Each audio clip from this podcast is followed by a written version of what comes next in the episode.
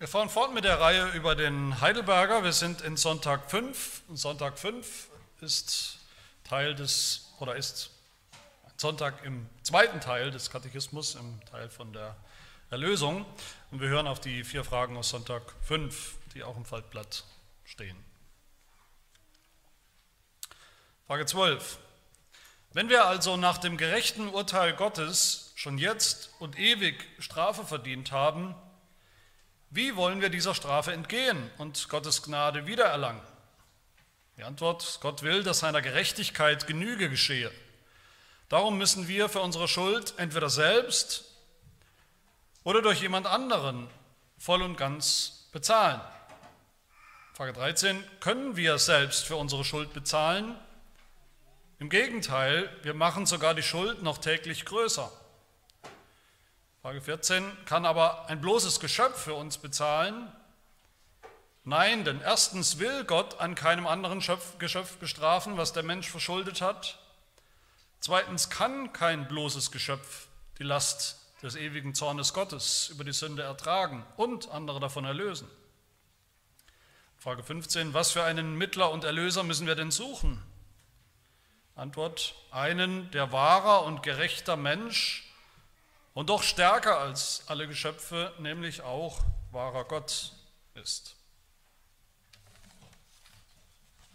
In den letzten Wochen haben wir uns natürlich in diesem ersten Teil aus dem Heidelberger beschäftigt mit dem Teil von unserem Elend, dem menschlichen Elend, also dem Teil unserem Katechismus, wo eigentlich alles zusammengefasst wird aus der Bibel, die biblische Lehre über, das, über unser Schicksal, das Problem des Menschen, das Problem, was wir alle haben als Sünder wie die Sünde in die Welt gekommen ist, wie die Sünde zu uns gekommen ist, was sie mit uns gemacht hat, wie wir seitdem sind als Menschen, als Sünder. Und dass wir auch in einer Welt leben, die verändert, verzerrt ist durch die Sünde. Und wir haben gehört und hoffentlich auch verstanden, dass wenn wir dieses Elend nicht kennen, nicht begreifen, dann haben wir keine Erklärung für all das, was passiert so in der Welt da draußen, für das Böse, draußen, für das Böse in uns, für das, was nicht stimmt mit dieser Welt um uns herum. Wer diese Diagnose nicht kennt, wenn ich weiß, dass, unser, dass nicht, bei Sünde nicht nur um ein paar schlechte Dinge geht, die wir alle ab und zu mal tun, sondern dass es um unser Wesen geht, dass wir in unserem Wesen vergiftet sind, wie der Heidelberger sagt, wer sich erinnert, dass wir krank sind oder sogar tot sind, geistlich gesehen tot sind vor Gott als Sünder, Wer all das nicht weiß, was wir gehört haben, der wird natürlich nie fragen, wie unser Katechismus hier fragt in diesem Sonntag, der wird natürlich nicht fragen, was für einen Erlöser brauchen wir, was für einen Erlöser brauche ich eigentlich. Der wird höchstens fragen, warum soll ich überhaupt erlöst werden, von was muss ich überhaupt erlöst werden. Das macht, diese Frage macht überhaupt keinen Sinn. Der wird nicht fragen nach einer Therapie, nach dem Ausweg aus dem Dilemma, aus, der, aus dem Elend, der wird nicht suchen nach einem Arzt, der ihm da an dieser Stelle helfen kann. Der wird nicht suchen nach einem Erlöser, weil er die Not nicht erkennt. Aber umgekehrt, wer dieses ganze Elend einmal verstanden hat, dem machen diese Fragen auch Sinn, die wir heute hören. Der wird sich auf die Suche machen nach einem Mittler und einem Erlöser, auch wenn er ihn vielleicht noch nicht richtig kennt. Und woher soll der kommen? Wir haben letzte Woche gehört, nein, vor zwei Wochen, von der Gerechtigkeit Gottes, der absoluten, hundertprozentigen, vollkommenen, perfekten Gerechtigkeit Gottes, dass Gott ein durch und durch gerechter Gott ist, dass Gott selber der Maßstab ist für Gerechtigkeit, dass Gott selber diesen Maßstab auch aufrecht erhält, dass er Gerechtigkeit durchsetzt und durchführt, dass er gerecht ist in, in seinem Urteil, dass er völlig gerecht gewesen wäre, Gott gerechtfertigt gewesen wäre, hätte er jeden Menschen, jeden Sünder ausgelöscht und für immer und ewig in die Hölle geworfen, dass es keine Menschen mehr gibt. Gott hat Adam eine Strafe angedroht, wir haben das gesehen, eine durchaus gerechte Strafe, den Tod, die Todesstrafe angedroht. Und Gott wäre nicht gerecht, er wäre nicht Gott, wenn er das nicht durchsetzen und durchführen würde. Und das tut Gott. Haben auch gesehen, aber wie der Katechismus schon am Ende von diesem Elend, von diesem ersten Teil, was andeutet in Frage 11, nämlich das Evangelium andeutet, den Ausweg andeutet, die Erlösung andeutet. Mit der Frage, ist Gott denn nicht bei all dem, ist Gott denn nicht auch barmherzig? Bei all seinem Zorn, bei all seiner Gerechtigkeit, bei all seiner Heiligkeit ist Gott nicht auch barmherzig. Und natürlich ist es die entscheidende Frage, das ist die Frage aller Fragen, das ist die Frage, die die Menschen immer schon beschäftigt hat. Das ist die Frage, die die Reformation auch neu angestoßen hat, die Frage, die bei Luther so wichtig war, bei Martin Luther so im Mittelpunkt stand. Wie bekomme ich, ich bin ein Sünder, das wusste Luther, aber wie kann ich einen gnädigen Gott finden? Oder wie der Katechismus eben hier in Frage 12, wie können wir der Strafe entgehen? Wie können wir wieder Gottes Gnade erlangen? Und genau das entfaltet der Katechismus eigentlich in dem ganzen zweiten Teil, mit dem wir uns jetzt ja beschäftigen, unter der Überschrift von unserer Erlösung, vom Ausweg aus dem Elend. Was ist dieser Ausweg? Was ist der Ausweg von der Verdammnis, dem Tod, der Hölle? Was ist das Evangelium? Leider sehen viele Menschen, und ich meine ja nicht nur Ungläubige, ich meine hier auch gläubige Menschen, sehen hier nicht mal das Problem, von dem wir gerade reden. Sie, sie sehen, sie verstehen, sie kennen eigentlich nicht das Dilemma, sie sehen kein Problem, sie, sie denken einfach, viele Christen, wie gesagt, oder die sie für Christen halten, denken, was ist denn das Problem mit Gottes Gerechtigkeit? Gott kann doch einfach seine Strafe, die er okay mal angedroht hat, aber diese Todesstrafe kann er doch einfach aussetzen. Er kann doch einfach mal lieb sein mit Menschen, mit Sündern. Er kann doch einfach selber seine Gebote, okay, die stehen da, mit dem Absolutheitsanspruch, er kann sie selber einfach außer Kraft setzen. Einfach fünf Grad sein lassen, einfach gnädig sein. Gnädig auf Kosten seiner Gerechtigkeit eben. Und deshalb denken so viele Menschen auch, das Evangelium ist das. Das Evangelium ist, dass Gott einfach so vergibt, einfach so vergisst unsere Sünde, dass er einfach so gnädig ist, nicht genau hinschaut ein oder zwei Augen zudrückt. Aber das ist nicht das Evangelium. Und vielleicht noch schlimmer, das wäre kein Evangelium, für das wir irgendeinen Jesus bräuchten. Dafür braucht man keinen Jesus, wenn das das Evangelium wäre. Dafür braucht man keinen Erlöser oder Mittler. Da wäre Jesus völlig umsonst gekommen. Da wäre Jesus umsonst gestorben. Ich hoffe, das wissen wir, dass das ein großes Problem wäre und das unsere Version vom Evangelium von der Erlösung ist. Die Lösung für unser Problem, für das Elend, ist gerade nicht, dass Gott seine Gerechtigkeit, von der wir so viel gehört haben, einfach mal kurz vergisst und einklammert und seinen Maßstab runterschraubt oder so macht, als hätte er es nicht gesehen, einfach lieb und nett ist.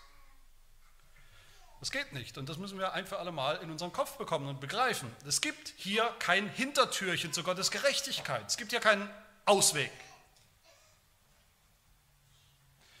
So sagt eben der Heidelberger hier in Frage 12, Gott will, dass seiner Gerechtigkeit Genüge geschieht. Er will und er wird Genüge bekommen. Er will zu seinem Recht kommen als der gerechte Gott. Und er wird um seiner eigenen Ehre will, um seine, seiner Integrität, seines Wesens willen wird er. Wenn Gott Gott bleiben soll, dann muss es, wenn überhaupt, dann muss es ein Evangelium, dann muss es eine Erlösung geben, einen Plan zur Rettung von Sündern geben, in dem Gott beides ist und beides bleibt, gerecht ist und bleibt und barmherzig ist und bleibt ohne dass sich diese beiden Eigenschaften beißen oder zerfleischen oder das eine das andere auslöscht oder Gott auf eine Eigenschaft verzichten muss, was er nicht kann. Gott will, dass seiner Gerechtigkeit Genüge geschieht. Das geht gar nicht anders. Deshalb sagt der Katechismus, darum müssen wir für unsere Schuld bezahlen. Und das ist das Schlüsselwort hier und das ist das Thema auch von diesem Sonntag. Es muss bezahlt werden. Es geht um Bezahlung. Bezahlung von Schuld. Die Strafe war angedroht, die Strafe wird verhängt, die Strafe wird durchgeführt, bezahlt. Sie muss abgesessen werden, die Strafe, wie angedroht, sie muss erlitten werden, sie muss ausgekostet werden, jemand muss bezahlen, die Zeche bezahlen.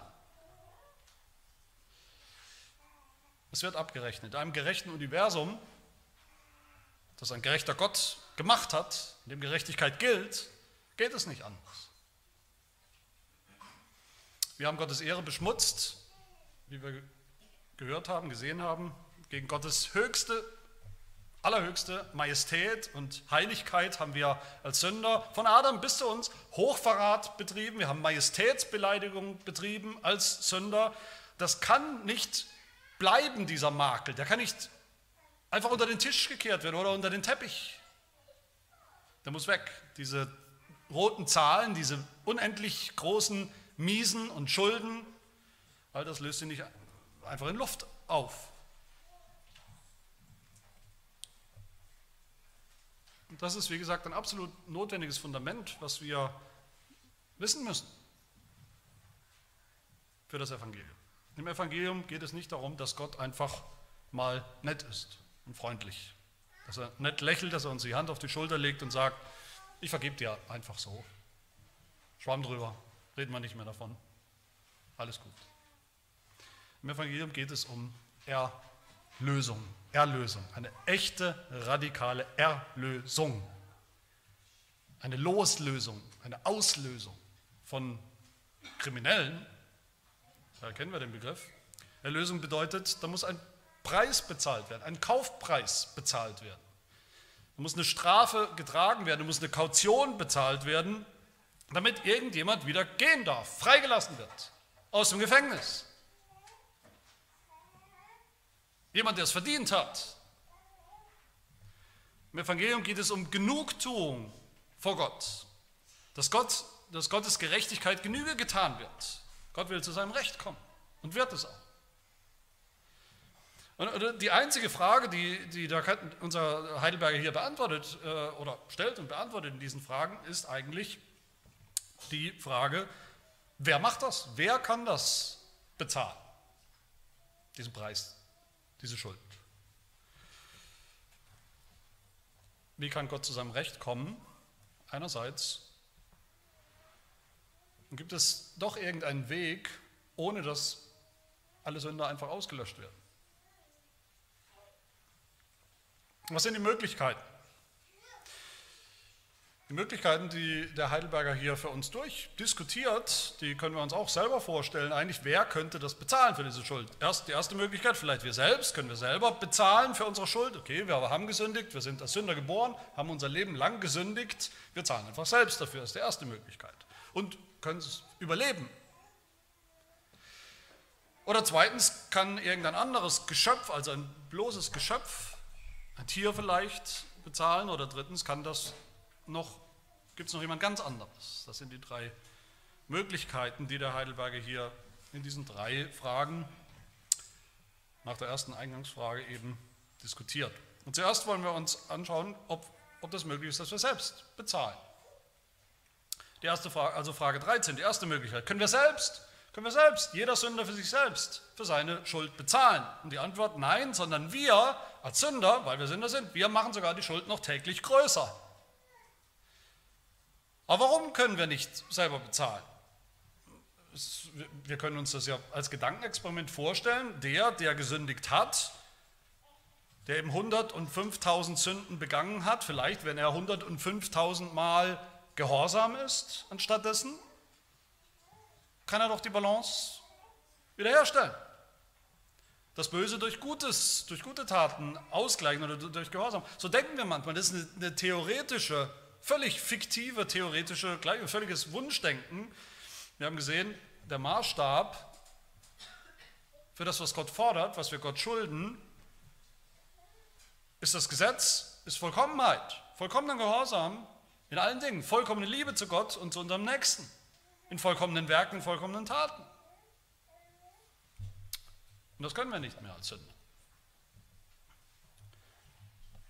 Aber das ist ein Problem, oder nicht? Das ist der Maßstab, der bleibt. Wir haben das gehört, wie Paulus sagt, ein neu, auch gut neutestamentliches Prinzip von Gerechtigkeit. Paulus, der Apostel Paulus, der sagt, verflucht ist jeder, der nicht bleibt in allem, was im Buch des Gesetzes geschrieben steht, um es zu tun.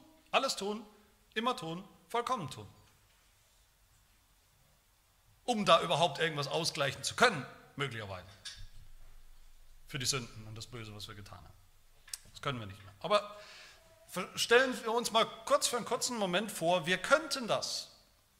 Wir könnten also ab jetzt, vielleicht ab heute, vielleicht gehen wir nach Hause, nehmen uns vor, ab heute bis zum Ende unseres Lebens, bis zum Ende meines Lebens, könnte ich 100% alles tun, was Gott fordert. Richtig und vollkommen tun. Selbst wenn wir das könnten, würde das ja die abgrundtiefe Sünde der Vergangenheit seit meiner Geburt nicht wieder gut machen. Die wird sich ja nicht in, in, in Luft auflösen. Diese Verletzung vor Gottes Ehre, von seiner Gerechtigkeit in der Vergangenheit löst sich nicht einfach in nichts auf. Wir können nicht bezahlen. Und wie gesagt, das war nur ein Gedankenexperiment. Keiner von uns geht heute Nachmittag nach Hause und ab jetzt bis zum Lebensende hält er vollkommen Gottes Plan willen. Ganz im Gegenteil, tun wir nicht. Wir machen die Situation täglich schlimmer. Wir können nicht bezahlen, nicht indem wir uns anstrengen. Dieser Weg ist vorbei, dieser Weg ist abgeschnitten für uns als Sünder. Beziehungsweise wir könnten schon, es gibt eine, ein Szenario, wo wir, der Sünder, für sich selbst bezahlen kann, für seine Sünde.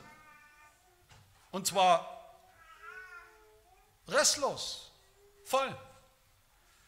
Nämlich, dass wir die ewige Verdammnis bekommen in der Hölle, die Gott angedroht hat. Dann wäre bezahlt. Aber wir können nicht bezahlen, damit wir dann auch noch erlöst werden, in den Himmel kommen. Und damit sind wir bei der zweiten Möglichkeit, die der Heidelberger hier nennt und die wir uns ja auch irgendwo stellen. Frage 14, wenn wir das nicht können, wenn wir das nicht mehr können, kann es dann vielleicht jemand anderes. Frage 14, zweite Möglichkeit, kann aber irgendein Geschöpf für uns bezahlen? Und die Antwort hier leider auch nein. Aber warum, warum geht das jetzt nicht? Heidelberger gibt uns hier in der Antwort zwei Gründe. Erstens will Gott an keinem anderen Geschöpf strafen, Hasen oder Kaninchen oder Kuh oder was auch immer für ein Geschöpf, an keinem anderen Geschöpf strafen, was der Mensch doch verschuldet hat. Wir haben die Strafe eingebrockt, wir haben die Strafe verdient als Sünder.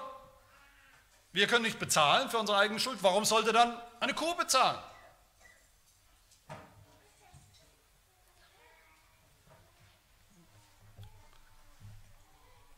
Kann ein Tier bezahlen für unsere Schuld? Das klingt vielleicht lustig, ist es aber nicht. Das ist der Gedanke von, von Opfer, von Tieropfern für Sünder. Aber jetzt denkt ihr wahrscheinlich, ja, ist das nicht, beruht dann nicht das ganze Alte Testament irgendwo, die, diese ganze Geschichte von, von Opfern, das System von Opfern, das es ja gibt im Alten Testament zur Vergebung von Sünden, beruht das nicht?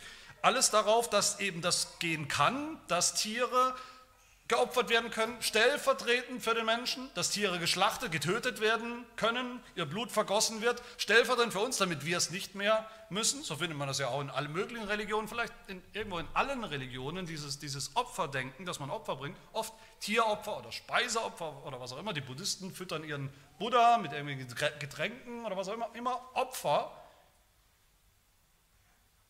für uns. Weil wir wissen, dass das nicht geht ich denke, jeder rational denkende Mensch weiß, dass das nicht geht. Wie kann ich und meine Schuld als Mensch wieder gut gemacht werden durch ein, eine Taube, der das Genick gebrochen wird? Die Bibel selber sagt das, im Hebräerbrief zum Beispiel, unmöglich kann das Blut von Stieren und Böcken Sünden hinwegnehmen. An und für sich wissen wir das. Natürlich kann das nicht gehen, macht überhaupt keinen Sinn. Oder Micha Prophet Micha 6, hat der Herr wohlgefallen an Tausenden von Widdern und unzähligen Strömen von Öl, was ausgegossen wird als Opfer. Selbst in der Bibel selbst finden wir diese, diese Kritik oder diese, diesen Gedanken, eigentlich diese ganze Opfer von irgendetwas anderem, anderen Geschöpfen wie Tieren für uns, für uns Menschen, um uns zu erlösen. Das ist völliger Humbug.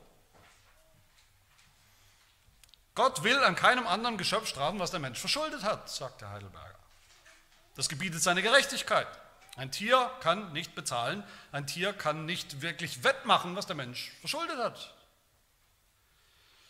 Höchstens symbolisch. Aber dann könnte man ja noch denken, vielleicht kann das ein anderer Mensch. Ein ganz normaler Mensch, wie wir, kann der vielleicht stellvertretend für uns unsere Strafe tragen. Das wäre die zweite Möglichkeit hier noch in dieser Frage 14. Aber auch hier sagt die Bibel, nein, das geht auch nicht. Das wäre auch nicht gerecht. Hebräer 18, äh, Hesekiel 18, Vers 20 heißt es, die Seele, die Seele, welche sündigt, die soll sterben. Der Sohn soll nicht die Missetat des Vaters mittragen und der Vater soll nicht die Missetat des Sohnes mittragen. Auf dem Gerechten sei seine Gerechtigkeit, auf dem Gottlosen sei seine Gottlosigkeit. Das ist Gerechtigkeit. Nicht einer stirbt für den anderen. In der katholischen Kirche ist dieser Gedanke sehr lebendig. Der ist uns vielleicht ein bisschen fremd, aber in der katholischen Kirche damals bis heute ist das sehr lebendig. Dieses Denken, auch eine Volksfrömmigkeit, dass Menschen eben, dass es besonders heilige Menschen gibt, die sozusagen für uns bezahlen können, teilweise oder ganz. Die Heiligen, die haben so viel Heiligkeit, so viel Gerechtigkeit und Gehorsam, dass sie was abgeben können davon. Und Teile unserer Schuld wegnehmen. Theologe Hermann Friedrich Kohlbrügge sagt dazu, zitiere ihn, kann aber die Mutter Gottes, der heilige Petrus oder Bartholomäus für uns bezahlen, da ja die Heiligen, wie die römische Kirche lehrt, überflüssige gute Werke haben, seine Antwort, nein, denn sie sind Selbstsünder und bedürfen selbst der Genugtuung für sich.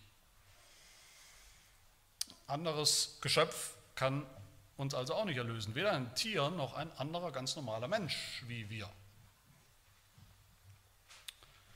Aber der zweite Grund, warum das nicht geht, Heidelberger sagt dann weiter, zweitens kann überhaupt, könnten wir noch hinzufügen, kann überhaupt kein bloßes, einfaches Geschöpf die Last des ewigen Zornes Gottes über die Sünde ertragen und andere davon erlösen.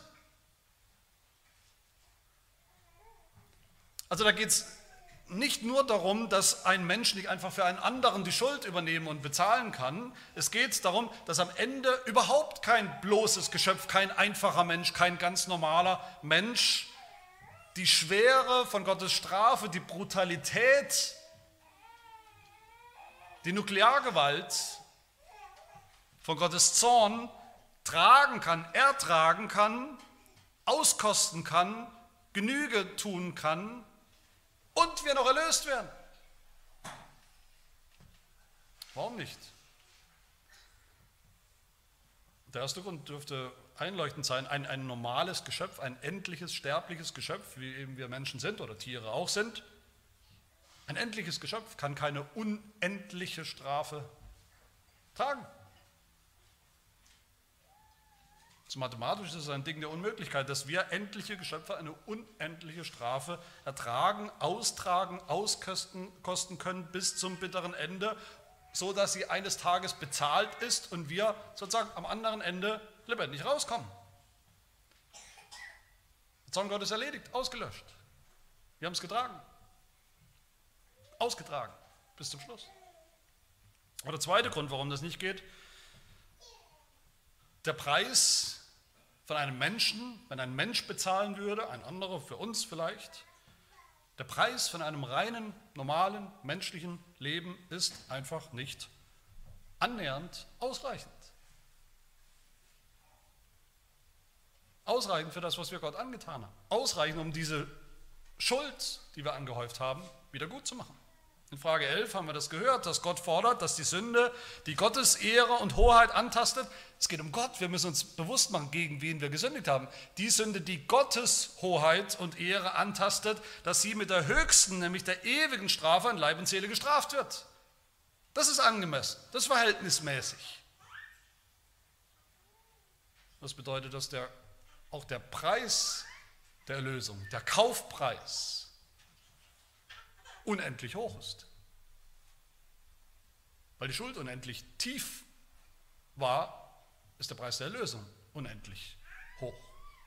Kein Mensch, kein Tier, kein bloßes Geschöpf kann das bezahlen. Der dritte Grund, warum kein bloßes Geschöpf bezahlen kann, selbst wenn Gott das anerkennen würde, als Bezahlung, als Lösegeld im strikten Sinn, dass ein Mensch stirbt für, für, für uns, wie auch immer das aussehen soll, oder Tiere sterben für uns, dieser Tausch oder dieser Wechsel würde mit uns rein gar nichts machen. Es würde uns nicht verändern. In unserem Herzen. in unserem Wesen. Es wird uns nicht neu machen.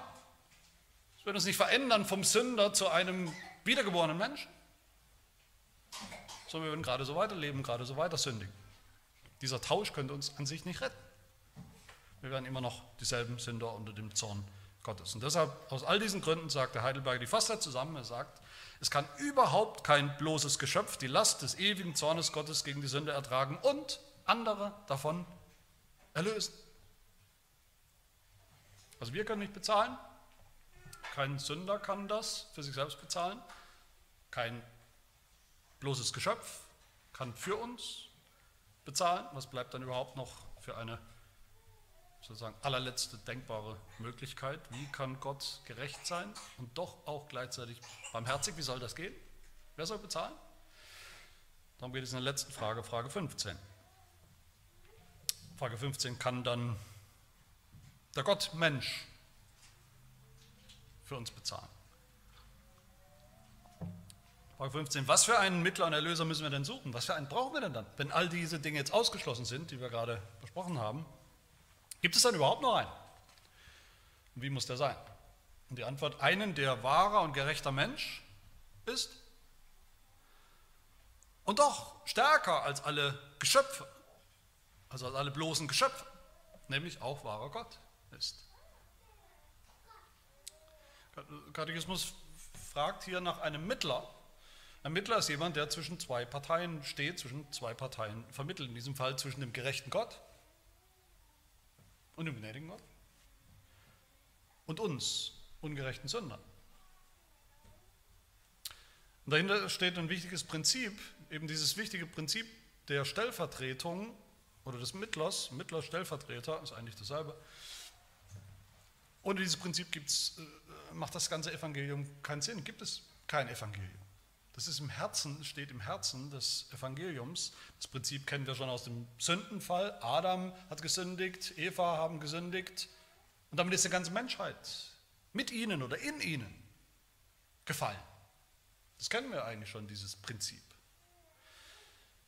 Unser Elend ist, dass wir gerade eben auch in Adam sind, dass wir in Adam geboren sind, in ihm, solidarisch mit ihm. Adam ist unser erster Stellvertreter oder Mittler, ob wir wollen oder nicht, in dem ersten Bund, den Gott mit Menschen gemacht hat. Aber retten kann uns Adam nicht, ganz im Gegenteil, in ihm sind wir ja gerade verloren gegangen, in Adam. Muss also ein anderer Mittler, ein anderer Stellvertreter muss her.